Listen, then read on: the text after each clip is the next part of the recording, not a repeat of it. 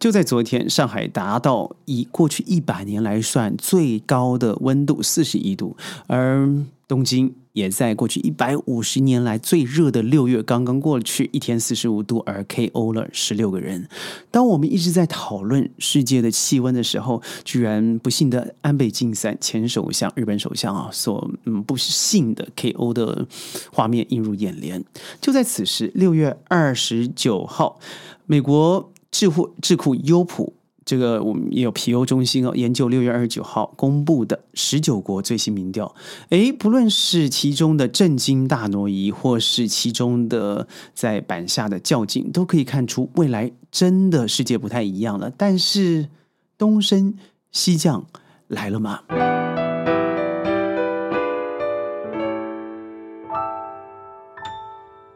欢迎各位加入今天的宣讲会。我是轩，哎，怎么轩从一开始的气候啊，讲到了变成这个十九个国家所做的研究报告？但事实上，我认为在未来的十年之内啊，这个气候的变迁将会影响全世界，不论是通货膨胀，或是我们每一个人生活上所做出必须开销的压力，都会是最重要的主因。而就在此时，美国公布的世界影响力啊、好感度啦等等的报呃这个调查又在。这个时候出了线，我觉得讽刺的是什么？各位有没有发现，最近的头版头条已经不再是俄乌战争了？再我们想想去年阿富汗的撤退，再想想过去叙利亚的内战，再想看十九年前的阿拉伯之春，这些东西造成最后的结果是：哎，被消费完了以后，这个譬如说乌克兰好了，四百五十万到五百万的难民，而因为战争流离失所、家园残破的人民，已经不再有人讨论了。而过去的日子，在很多在美国最重要的大苹果主义之下，把自己的这个长袖外交啊，深入别的国家里头去做煽动、去做破坏的国家，好像消费完了以后就丢了。呃，这不代表战争结束了。看看现在。嗯，以色列与巴勒斯坦的问题，看看现在叙利亚的内战的问题，看看现在的也门，这些都并不会因为呃乌俄战争、俄乌战争在进入一个最后一个收拾的过程而。就告终了，它会延续下去。这和什么有关系呢？这和国际上彼此之间的影响力有关系。在我们谈十九个国家大规模的民调，呃的结果之前，我要先说的是，在过去这五百年来，而美国在二次世界大战，应该说一次世界大战之后，以强烈的国力抬抬抬头，成为世界最重要的一个超级大国。到了现在，可以看得出。它是持续往下走的。虽然在过去这五年，应该说川普上任以来了，对于呃中国也好，对于整个亚洲也好，嗯，不论他用什么方式来做打压、来攻陷，甚至来嘲笑所谓的一带一路，但是在其中受惠的国家，包含最近破产的斯里兰卡，都承认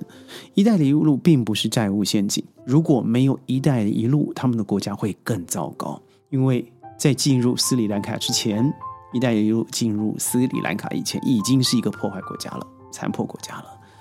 那到底这民调背后的意义是什么？我认为，虽然我们看到普遍的来说，对于大苹果、美国都是保持的相对的好感，但不要忘记喽，过去这五年都是强势打压，不要不要更忘记了，在二十年前到了今天，中国的成长。我们来看看好了，这十九个国家包含了哪些国家？南韩、日本、新加坡、马来西亚、波兰、瑞典、德国、荷兰、英国、西班牙、法国、意大利、比利时、匈牙利、希腊、美国、加拿大、澳洲、以色列。当然，普遍看来啊，几乎只有三分之一的这个受访群众是对于中国现在颇有好感的。也就是说，大波幅大多数的都是亲美。当然嘛，你看这些国家。但其中您看看啊，这里我们不要说南韩、日本，那肯定就是美国的看前看门族了。那更不要再讨论美国。但是奇怪的是，以色列，以色列对于华呃中国的好感度将近百分之五十，虽然他对美国是百分之八十三，也就是说，以色列人是一半一半来看待这样子的问题。而在欧洲的希腊。匈牙利占了四十四和三十八，为什么我要提到三十八不高啊？但是它对美国，匈牙利也不过五十五，而希腊呢？这个曾经是欧洲五国的国家，它是对美倾向好感度是四十八，而希腊是百分之四十四。在亚洲，我觉得有两个最特殊的一个，我觉得也一点一点都不压抑。一个是新加坡，一个是马来西亚。新加坡对于中国的好感度达到了百分之五十一，而马来西亚达到了百分之四十四。而对于美国也没好到哪去，只有六七和六十。所以你各位想想，在美国强强烈的打压之下，最后的结果是如此。而整个亚洲对于中国的好感度最低的就是日本了，那一点都不讶异。看看莆田舰，现在还莆田舰基地嘛，现在还在小琉呃在琉球群岛。而本身对于日本的追求，从安倍晋三到了现在，呃，我不知道岸田会不会在这个后安倍时代以后会做一些调整，但是目前的确，日本、韩国是极度亲美的。日本对于美国的倾倾向达到了百分之七十好感度，而韩国呢最高百分之八十九。现在我相信俄乌战争有直接的影响，因为波兰呢对于美国的好好感度将近。百分之九十一，而对于中国只有百分之二十八。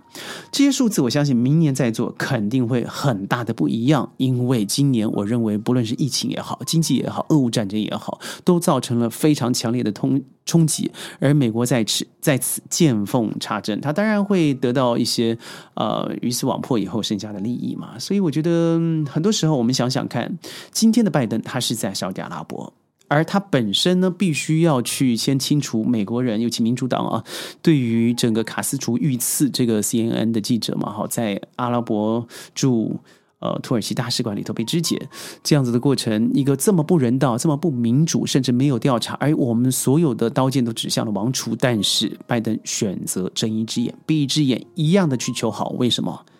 因为它需要他们 OPEC 组织增加更多的石油输出，而可以去抑制美国今天达到百分之九点一 CPI 指数啊的这个通胀率，他要救他的民调啊，因为这个十月的其中选举，我觉得非常的不看好。那优普这个民调里头也指出，和过去几年相比啊，各国今年对美中两国的感官并没有很大的变化，只有少数的国家出现了明显的涨跌趋势，也就是我刚才所提的嘛。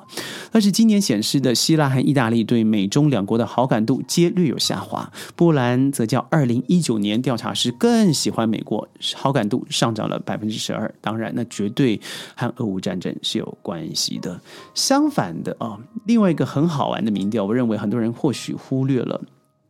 这是由南非 Each Covis Family Foundation 中文翻译是南非伊奇科维兹家庭基金会所做的一个二零二二年非洲青年一代调查。我特别要强调一下青代青年，因为在二十六岁以下的族群，它所代表的是未来这个整个非洲它的生命力。在这个地方呢，所做的调查发现，中国的影响力已经远远超越美国，成为非洲年轻人眼中对这个大陆产生最多积极影响的国家。这个基金会对来自于十五个非洲国家的四千五百零七名受访者进行了民调，结果显示，有七十六 percent 的受访者认为中国是对其生活产生正面影响的外部势力。同时，只有百分之七十二的受访者认为这类国家还包含美国。基金会从二零二零年开始啊，第一次展开非洲青年一代的调查，目标受访的群众是十八到二十四岁的非洲年轻人。当时有百分之呃八十三的受访者认为美国给其生活带来了积极的影响力，中国当时是七十九。而今天调查。美国在相关的结果中排名已经跌落在英国和欧盟之后。为什么？实际上很容易思考的，因为轩马上就要到肯亚去了哦，所以我做了一些在网络上面的英文呃调调查。报道或者是半岛电台的一些新闻，再加上一些经过媒体所翻译的文章，我发现中国和美国、欧洲为首的西方国家阵营一直在呃整个非洲大陆上用各种的方式发展外交来经济呃经济援助这个地方。与西方国家以人权自由和社会责任为标准的前提相比，中国和非洲的互动在很多时候是条件更少，而且更实惠，注重真正的经是呃经济效应，所以。最新的民调会有这样的结果啊！我觉得和西方国家争夺非洲民众好感的方面，中国绝对是更胜一局的。当然，各位想想嘛，现在整个北京政府在非洲方面的投资参与了大量的基础设施，包括公路、铁路、机场以及各种标的性的建筑。而生活文化上面呢，很多人认为，对于非洲人民最重要的语言，第二名将是中文，不是将是已经开始就是中文了。同时，向非洲市场提供了非常大量的廉价商品了，包含了消费电子商品了、日用品了、太阳能发电了，还有各种的塑胶类产品，就像印度一样。无论在过去五六年，尤其是 Trump 执政的时候，给予这个整个印印度执政党的一个施压，造成了很多的制裁。但是现在，您知道最旺、最火、最热的手机在印度大卖的始终是小米。所以，我觉得整个文化的影响力啊，各位看看所谓的民主制度。很多人说它是一个最没有效率，但是最没有争议的一个制度。但是，反观现在所谓的第三世界，甚至是呃发展中国家或者未发展中国家，他们经由了所谓的大苹果催化，你要接受美国的的民主价值熏陶以后，请问，在过去的二十五年以来，它成长了吗？它的经济变好了吗？它的人民不用再受水资源的苦吗？不用再受基本生活所需，甚至自由生命的畏惧感，没有没有这样子的威胁感，而提升了吗？没有啊！所以我相信它是其中一个制度，它未必是最好的制度。凡是每一种制度都会有它的嗯必须要修正的一面，而不是一面倒的去赞颂去。称赞他的完美面，而忽略了他的阴暗，这才是真正的这一次民调最重要的一个结果。最后呢，我要加的是，不论这个民调是怎么调查，第一个，它本来就是一个偏美的媒体，它也是偏美的基金会，不论是盖洛普啦，或是美国智库啦，甚至皮尤，都是一样的。但是从里面我们看到的端倪是，稳稳的做，扎实的打，自然的，民之所向，会到。不但是正义的一方、聪明的一方，更重要的是是为民有利的一方。不论你是什么样子的一个政党形式，宣讲会呢，每周在云端和您见面。天气真的热哦，所以到阴凉处或是往大自然亲近、泡泡水、玩玩瀑布是挺好的。夏天到了，记得玩水的安全。我是轩宣讲会，我们下次见，拜拜。